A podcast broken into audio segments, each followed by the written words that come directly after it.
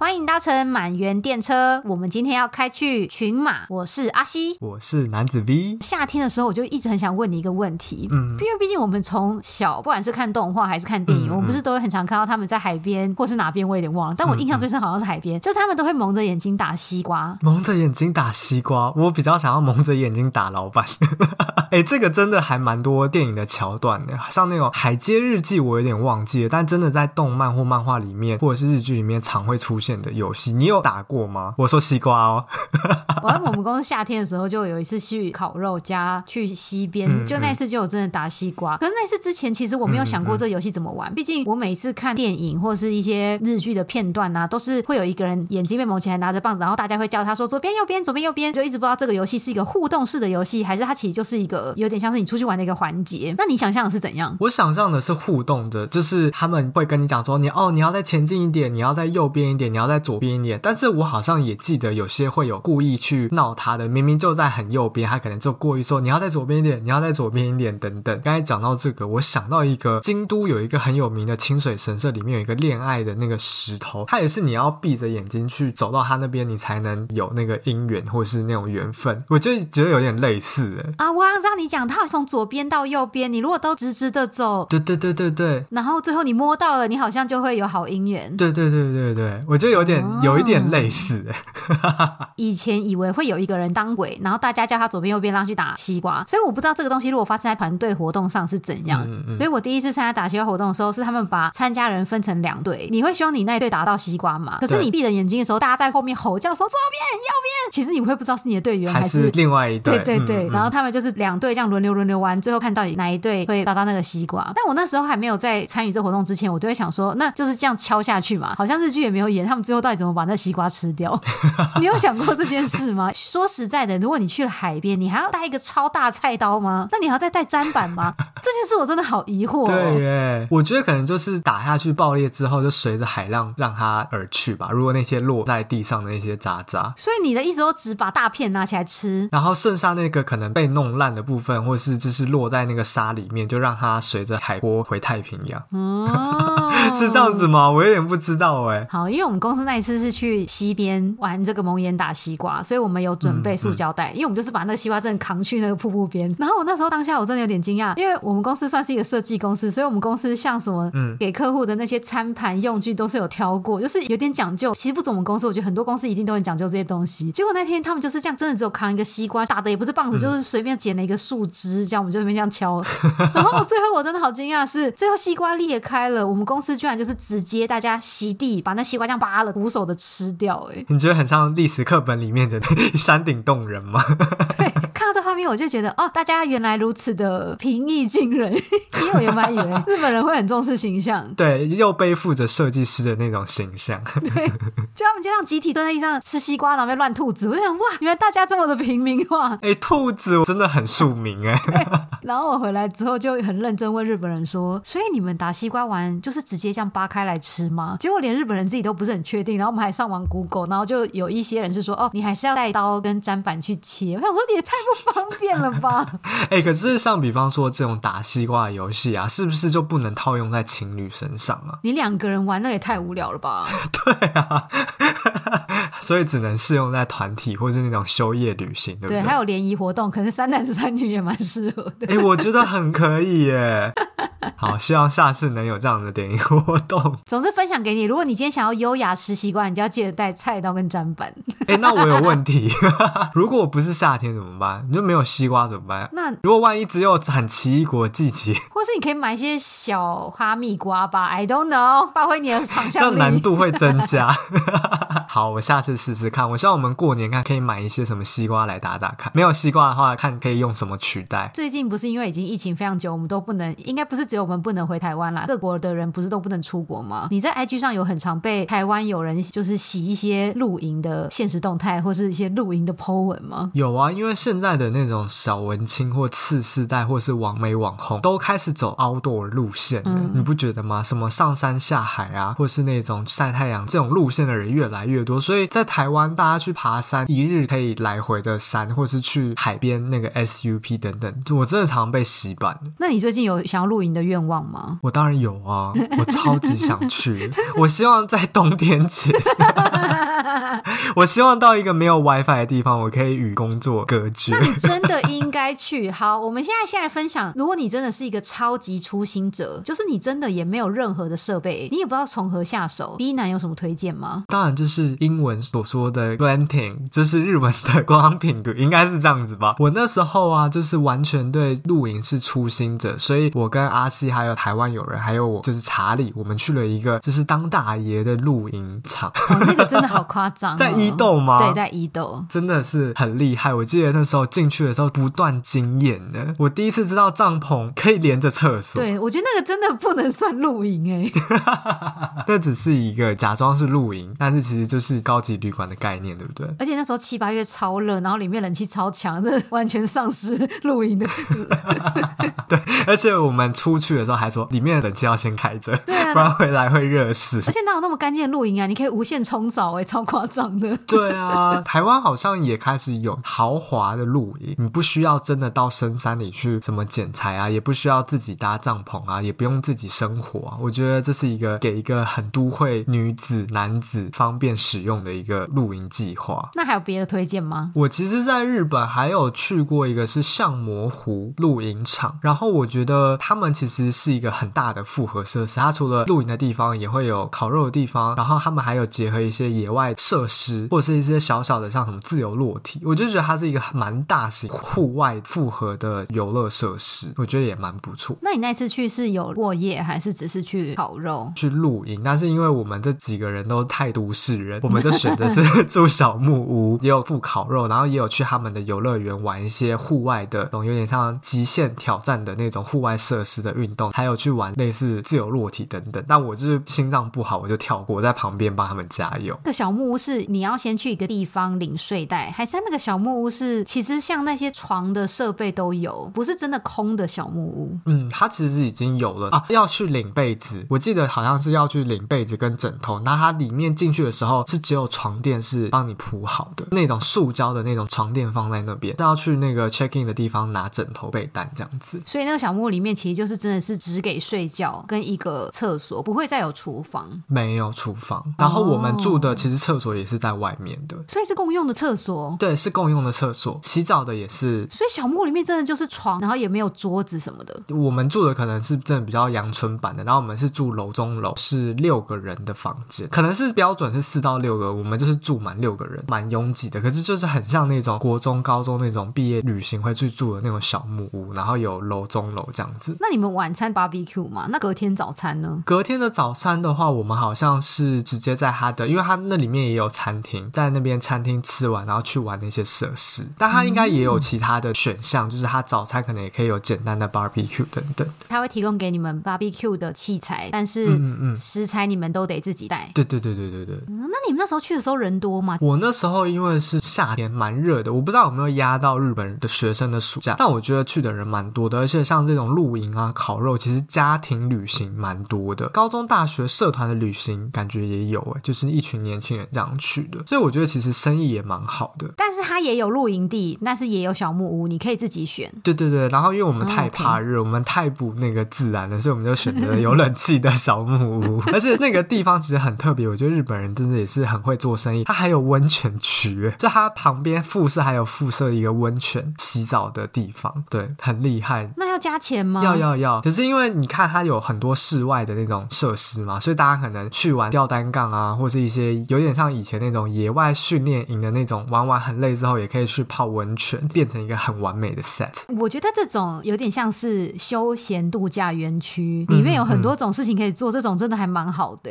对，因为台湾好像比较多是那种主题乐园，像六福村，就比较像是迪士尼那种型，比较少户外型的，好像应该是有，但是我一时就是没有什么想得起来。普星农场、哦、在我家旁边呢，哎、欸，那个 是不是？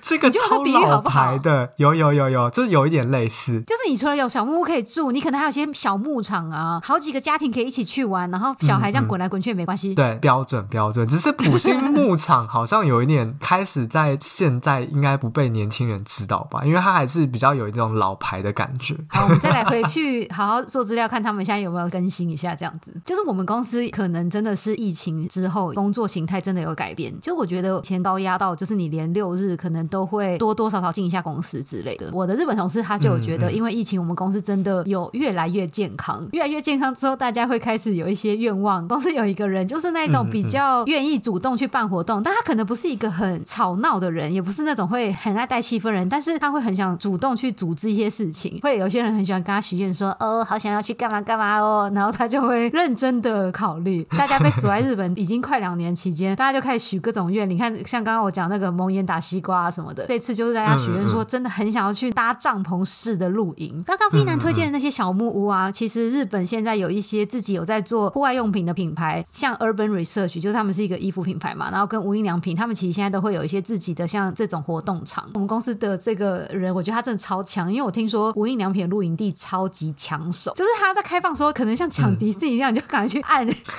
所以我今天想要来跟 V 男分享，就是我们公司去无印良品露营地的露营经验。嗯嗯嗯，好，我非常想听，而且我也是一个无印爱好者。总之呢，无印良品它有三个露营地，一个在新泻，一个在岐阜，一个在群马。之前其实去年我们就有在观望，嗯嗯，可是因为这三个地方其实好像都比较容易会下雪，就是可能年底就会下雪。它好像只要一太冷，它就会停止开放。所以它其中在岐阜的，其实今年十月就已经停止了，就是你要等明年春天才可以去。这次选的是群马那里有一个如练露营场，嗯，嗯，它其实我们是从轻井泽那个方向过去，你先从东京这样子狂塞一波，塞到轻井泽，然后从清井泽再过去就蛮快的。所以我们的规划是先到清井泽的超市买东西，之后就马上可以到这个露营地。这真的是一个之后如果开放了，想要来日本露营，真的可以考虑的一个行程。虽然你在台湾可能有很多设备，不可能带所有设备出国的话，这个地方就是全部都租得到。可是这个地方就是有个噱头，我觉得有一点也不讲被骗，就是我以为它会有很多无印良品的设备，你会做无印良品椅子，你会用无印良品的锅子什么的。可是其实它还是用了非常多大家熟知的那些凹豆品牌的东西让你租用。了解，嗯嗯，像帐篷或是天棚，其实他们就是各种大家熟悉的品牌，其实都还是蛮好用的啊。只是你一开始对无印良品露营地的想象就是各种无印良品的餐具，no no，这个地方就没有。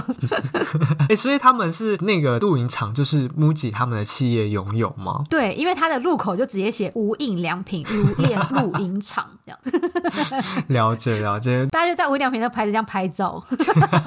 所以它其实里面这种最大元素就是那四个字，里面的那些锅碗瓢盆或家具其实没有什么用到他们自家产品。对，然后他那块露营地的牌子就是一般大家熟知那个无印良品的那个酒红色。在去之前我就做功课，就发现他那个露营地 check in 的地方就直接附合无印良品的商店，所以我才一直以为可能他们有出一些 outdoor 的椅子啊什么的，嗯、可是其实他租给你的都没有在这些范围里面，可是你还是可以买得到啦。你说他那边有一个复合他们的商店，那里面有特别他们的 outdoor 的商品吗？还是没有？对，他其实有出折椅耶。哦，是哦，因为在都内的好像比较少看到，而且我觉得那个产品感觉很难卖，因为它就是纯白。哇，真的很难，这个烤肉这样一刷到就掰了吧？而且你一看到，你第一个想法一定会说，呃，这防水吗？防水你可能还可以考虑。嗯嗯嗯嗯。发现他们自己在租给你露营椅的时候，他就没有租他们自己的椅子，可能不好用吧。其他那些像是洗碗巾什么，就是大家很熟悉的那些包装，全部那边都可以买得到。哦，原来如此。哎、嗯，那他们的店员还是一样这样白白的吗？没有哦，是黑的 Polo 衫。有点难想象，黑的有点像那种工程公司。对，就是真的变成一个露营地的风格，要努力找才会发现跟无印良品的连接。哎，我问你哦，那他们晚上的打光的氛围有做的很不错吗？哦，我跟你讲，他们最无印良品的地方是前几集我们不是有介绍二一二一美术馆吗？二一二一美术馆有一个蛮有名的指标系统，是他们用铁这样做了一个细细的箭头，直接这样放在一些转角，跟你指示说箭头方向前往那边走。无印良品用了一样的功法，但上面变成那个露营地的编号。假如你是住 A 九，它就是一根白白的铁，这样凹成 A 九，然后插在那个草上。这样可以告他吗？侵权。他那个个草地上就会各种白色的一个铁枝，上面会有写你是几号几号这样子。嗯嗯嗯嗯，所以你觉得那个视觉指标设计是最无印的地方？当然还有门口的那个四个英文字，但也很无用。拍照可以用。你刚刚讲到的打光，它除了厕所以外，所有地方晚上真的就是全黑。我还以为会有那种很完美喜欢无丝灯泡这样子这样串联。V 男会这样讲，真的就是露营初心者。因为我后来去了，发现每一家人他们都会自己装饰自己的帐篷。嗯、你说的那种灯泡，真的都是自己带的。哦，所以 Gramping 真的是什么都帮我们准备好。我看 V 男这样，还是去 Gramping 好了。对啊，摇个铃铛，叮叮叮叮，就会有人帮我们送冰块来。那你之前有听过日本人露营一定要吃的料理是什么吗？其实我没有印象，可是我觉得我跟日本人出去露营，他们一定要喝酒，就是他们真的蛮爱喝酒的民族。好，酒这环节我们等一下。那你知道露营必吃的食物是什么？我猜猜看好不好？会不会跟台湾一样很喜欢烤棉花糖啊？露那一次营完之后，问一些台湾现在有在露营的朋友，我发现台湾其实不太会烤肉，哎，因为生火好像是一件麻烦的事。台湾人，哎，我一直都蛮会考的。我有问现在有在露营的朋友，他们就说，嗯，因为有些地方你还要生火，那些太麻烦，所以大部分人都是带瓦斯炉去煮。嗯、我不知道啊，嗯、这有可能是一部分人。这个地方我也蛮好奇的。嗯、所以是什么？答案是咖喱啊，咖喱好特别哦。然后我有一点好奇这件事，我就问了一个日本朋友，他说他们的露营订饭就是要吃咖喱，然后东京也会有餐厅是专门卖露营的咖喱。哦，真的假的？对好酷哦！怎么突然觉得好像去印度露营的感觉？对，因为我觉得日本那种蒙特罗咖喱真的是超级是一个饮食文化的象征。总之，我们公司的完美计划是一早从东京出发，中午的时候会到露营地，嗯嗯先煮咖喱来吃，然后晚上是 barbecue，然后隔天吃早餐。结果我刚刚不是说东京到轻井泽那段超塞车吗？所以我们最后就是吃了一个下午茶加晚餐，然后大家就这样疯狂在煮咖喱，因为真的太饿了。塞车打乱了计划，我还以为你们直接在车上就煮来吃。我们所有人都在状况外，只有那个主办人会知道到底有什么东西。然后我觉得我们公司的人都还是太都市人，大家一开始还拿那种微波米，对，你知道微波那种一盒的，那个在烤肉的地方也是可以把它弄来吃，对不对？对，你其实可以用平底锅这样加热，但我们有十五个人呢。而且到了大自然，不就是应该要用一些原始的方式？我也可以想象，可能会有些服务中心或是处理食材的地方，搞不好真的会放一两台微波炉。但没有，无印良品真的就是一个，我觉得超级适合你去，因为它完全没有任何 WiFi 提供，你就是只有手机跟你自己的流量，所以你想逃离一切的时候，你就赶快去那边吧。好，我希望 那天就架了三个瓦斯炉，然后一个就真的是用直火煮米，哎，然后另外两个就这样疯狂像地狱厨房团赛一样在那边煮咖喱。咖喱真的很酷哎，有需要搭配面包或什么的吗？还是米饭？就是要搭配米饭。负责直火煮米饭的人就压力非常大，因为我觉得日本电子锅太好用了，你总会知道你用那个锅子煮米要加多少水，要煮多久。对，所以我们公司最后就煮了一个很像炖饭的米，就是米心还有点硬。辛苦那个煮饭的人。哎，那你刚刚说除了他们就是很特别的会吃咖喱之外，饮料上喝的东西有没有跟台湾不一样啊？我们公司真的超喝酒的，真的。而且我觉得日本人好像很喜欢喝酒，所以他们常常会很需要买碳酸水，就是气泡饮料。我觉得在台湾出去，大家不怎么会买这个，而且他们有人真的是会单喝碳酸水哦，我也很惊讶。但他们碳酸水真的是万用哎，就像珍珠可以加在任何饮料里面一样。我觉得我们公司发疯到去哪都要调 Highball 哎，Highball 就是一个 Whisky 加那个碳酸水的饮料。嗯，可能就是像台湾的四季春 因为十五个人嘛，他们那个啤酒已经是直接买这样两公升，还有负八的可以这样倒的，然后再买 Highball 还买红酒什么的。我想说，大家到底要多买醉？真的。所以你出去的朋友们必买的酒类是什么？他们蛮会买那个中文叫做静月，你有没有看过这个牌子？是不是水果口味的？有水果口味，但是基本上它就是有点像是它调出来就有点像 Highball 静月加上那个碳酸水，哦、然后有些人会加一点柠檬等等。哦，所以它是一个可以调成很多酒精的浓缩酒精，好像是，就是有点像基底的感觉。如果我没有理解错啊，哦 okay、那你自己有没有喝过什么有趣的饮料？我们公司会买一个，我觉得也是很发疯的东西，他们会买纸杯、shot 杯，小的吗？所以就是你游戏输了，你就要喝一个 shot。而且我我发觉日本人啊，因为他们很爱调一些酒精，他们很需要一根筷子，就是那个掌控调酒人，他们都会拿一根筷子，噔噔噔噔噔，在每个人杯子这样搅一搅，搅一搅，加什么搅一搅搅，那只铁钢筷或者铁吸管就很重要。撇除他们是不是真的在工作上的前后辈关系，但我觉得年纪比较小，真的都比较愿意做一些劳动。对，那蛮东西。好像对于那个儒家的影响还是有嘛。然后我们公司有一个超级奇怪的。我不知道是喜好还是什么哎、欸。好，你说说。之前呢、啊，不管是去谁家煮火锅，还是像夏天去河边烤肉啊，嗯嗯或是像今天去露营，我们公司都一定会买葡萄。为什么啊？虽然说我自己也是蛮常吃，我真的不知道。我当然觉得葡萄可能因为你只要这样子，每个人这样拿一拿、嗯、一两颗，不需要特别做处理，你不需要切片什么，大家就可以直接把它吃掉。那、嗯、我真的不知道我们公司人到底是特别喜欢葡萄还是怎样，但总之一定每一次活动都至少一串起跳。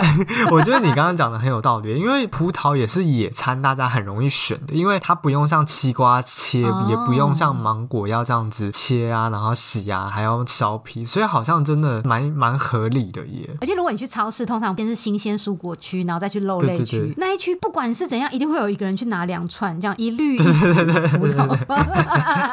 露营野餐好伙伴。在米兰出去玩有吗？我印象中也是蛮长的首选，还有西瓜，但西瓜是拿来用打的。哦，西瓜我其实真的觉得好难收拾哦，而且它又有皮嘛，你也不可能把皮都吃了。这样想想，葡萄真的蛮有道理的。对啊，好收拾的伙伴。我们大概十月多的时候去这个群马的露营地嘛，其实现在啊，有几天晚上真的已经要到负一度哎，想要在日本露营的人可以抓着，就是十一月之前就要尽可能的结束，不然之后很可能很多露营地都会关门。然后刚刚不是有讲到就是烤肉这件事情嘛，因为有可能是我们去的都还是那种初心者友善的露营地，无印良品的露营地规划，它其实有一区。是你所有的灰烬，例如烧完的那个木炭的灰，或是大家生营火的那个灰，你都可以集中到一个地方。嗯嗯嗯。可能有一些高端的露营的是，他们可能边爬山边露营，所以他们不太可能会生火，是因为那个东西像之前台湾有些新闻有造成就是森林大火什么的嘛。对。所以如果是那样子的话，其实我也可以理解说，台湾露营地可能就会是卡式炉煮火锅，所以好像烤肉真的比较少。嗯、哦，我懂你的意思了，就是以露营来讲，又要环保、生态不影响的话，确实大家就会比较减少烤肉的。这件事情，而且现在那些户外用品的那个卡斯炉都做的非常好，比起卡斯炉，你还要再张罗那些木炭，不是一个首选吧？真的，但如果是像那种已经是很完善的那种烤肉的游乐园或复合设施的话，那就是真的好像烤肉还是很盛行，因为就有服务人员就可以帮你端出来。那如果是跑去山边跟溪边，确实好像就像你刚刚讲的。而且这样想想啊，之前我们公司有去专门烤肉的地方，也是你最后那个炉子都会有人帮你整个抬走。对，所以这样想想，我也不太记得以前。那些木炭到底都怎么回收？所以我在这想说，哦，原来他们其实会有一个这个地方，它还是有一个火炉。你真的没有烧完的时候，它还是把那个烟抽的比较高。嗯，我觉得无印良品这个露营地也有一个蛮好的，是像刚刚 V 男讲到这种复合性的场所。嗯嗯嗯，其实它那个分区规划，我觉得蛮用心的。它有一区是靠近湖，然后我同事跟我说，靠近湖那边是最难抢的。那其他还有宠物友善的地方，嗯，嗯，然后还有就是例如家庭为主的露营区这样子。其实我觉得比较理想，有可能是例如你中午就到，然后大家吃完中餐之后。就去钓鱼，因为你真的如果钓到的话，哦、你晚上就可以加菜。加菜真的真的。公司原本是排了，例如大家先去煮咖喱，然后晚上吃烤肉，隔天早上吃完早餐之后再去钓鱼。但你这样钓到鱼要怎么办？要带、嗯、回东京 也蛮怪的。放回水池。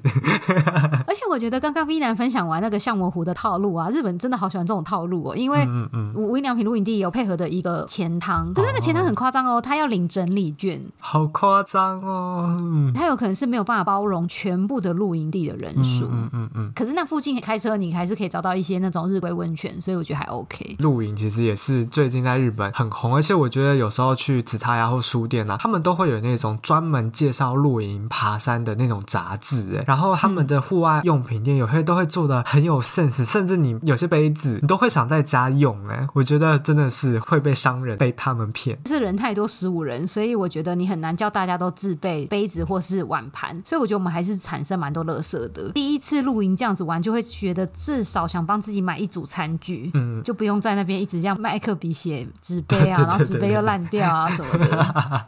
对，确实确实确实。但是无印良品露营地有一个让我有一点惊讶的事情，就是我们那个时候可能例如十点十一点就没有在生活了，我们就回去帐篷，因为太冷，所以我们就在帐篷里面玩扑克牌聊天。结果好像过完十一点吧，无印良品的人会来摇我们帐篷说，请你们赶快睡觉。哎，很像那个那种寝室管理员、宿舍管理员查房这样子。对，但我当然可以理解，他那边是家庭非常友善，所以你旁边可能就是会有一些真的露营的人，也都很早睡，可能十点十一点睡，然后还有那种带小孩的。但我同事还是跟我说，他们好像就是不希望你是在帐篷里这样子开着灯聊天，但如果你是在外面的烤肉区生着营火的话，他好像就不会管你音量大不大。了解了解。总之有一点罗生门，但我好惊讶，他们居然会来摇帐篷说，请你们赶快就寝，这样不要聊天了。是那种很像妈妈爸爸的感觉吗？还是是很有？就是巡逻员呢，有点像那种打工度假的人，你知道？露营地的规划是，他给你一个尺寸的露营地，你是可以把车一起停在你的露营地空间里的。所以有一些人，他们其实，假如他们是小货卡或是小箱型车，他们会用箱型车直接把棚子连接到车上之类的。我们这次就有一点错估，因为大家工作状况不是很确定，有一些人是后来才决定要参加，结果我们帐篷根本就不够睡，所以我一些同事是睡车上。你刚才说给一个固定的面积里面，你们可以自己分配，你们要放帐篷还是放这什么？最近日本好像也有蛮红的，是可以租露营车，哎，哦，好像也蛮新鲜，就是他那个露营车，就是也可以在里面睡，然后也可以把车门打开，一些什么遮雨棚也可以往外拉，把里面一些座椅搬出来，也可以变成一个那种露营的小区，我觉得也很可爱。哦，所以你真的可以租着它在路上到处开？对对对对对对对对对，你就、哦、所以不是那种固定在那里的。对，就是你可以直接开租完它，然后把这个露营车开到某一个露营场，然后你就在那边下它，睡在车上也可以。那你今天这样听完初心者露营地分享的话，你还是会选小木屋，还是你会想挑战看看 用帐篷？我觉得如果是约会的话，可以挑到挑战看看帐篷。那这样子会看到人性的真面目哎！有些可以在那个寒冷的冬天互相取暖。可是他如果就超废啊，就是连那个生米都不知道怎么煮的，很熟饭、啊。那那就直接往右滑，哎，是往右滑还是往左滑？I don't know 啊，最熟。对啊，我觉得其实露营也是一个可以看出一个人的个性的一个好方法，对不对？哎，超级。他能不能吃苦耐劳？他会不会做饭？我在看我同事，我就想说，哇，在公司看到他们，在跟露营地看到他们，真的好 两个世界。好，我也期待我下次可以更多朋友一起去露营。OK，那我们今天的露营专车就到这结束喽。我们要准备下车啦，大家拜拜，拜拜。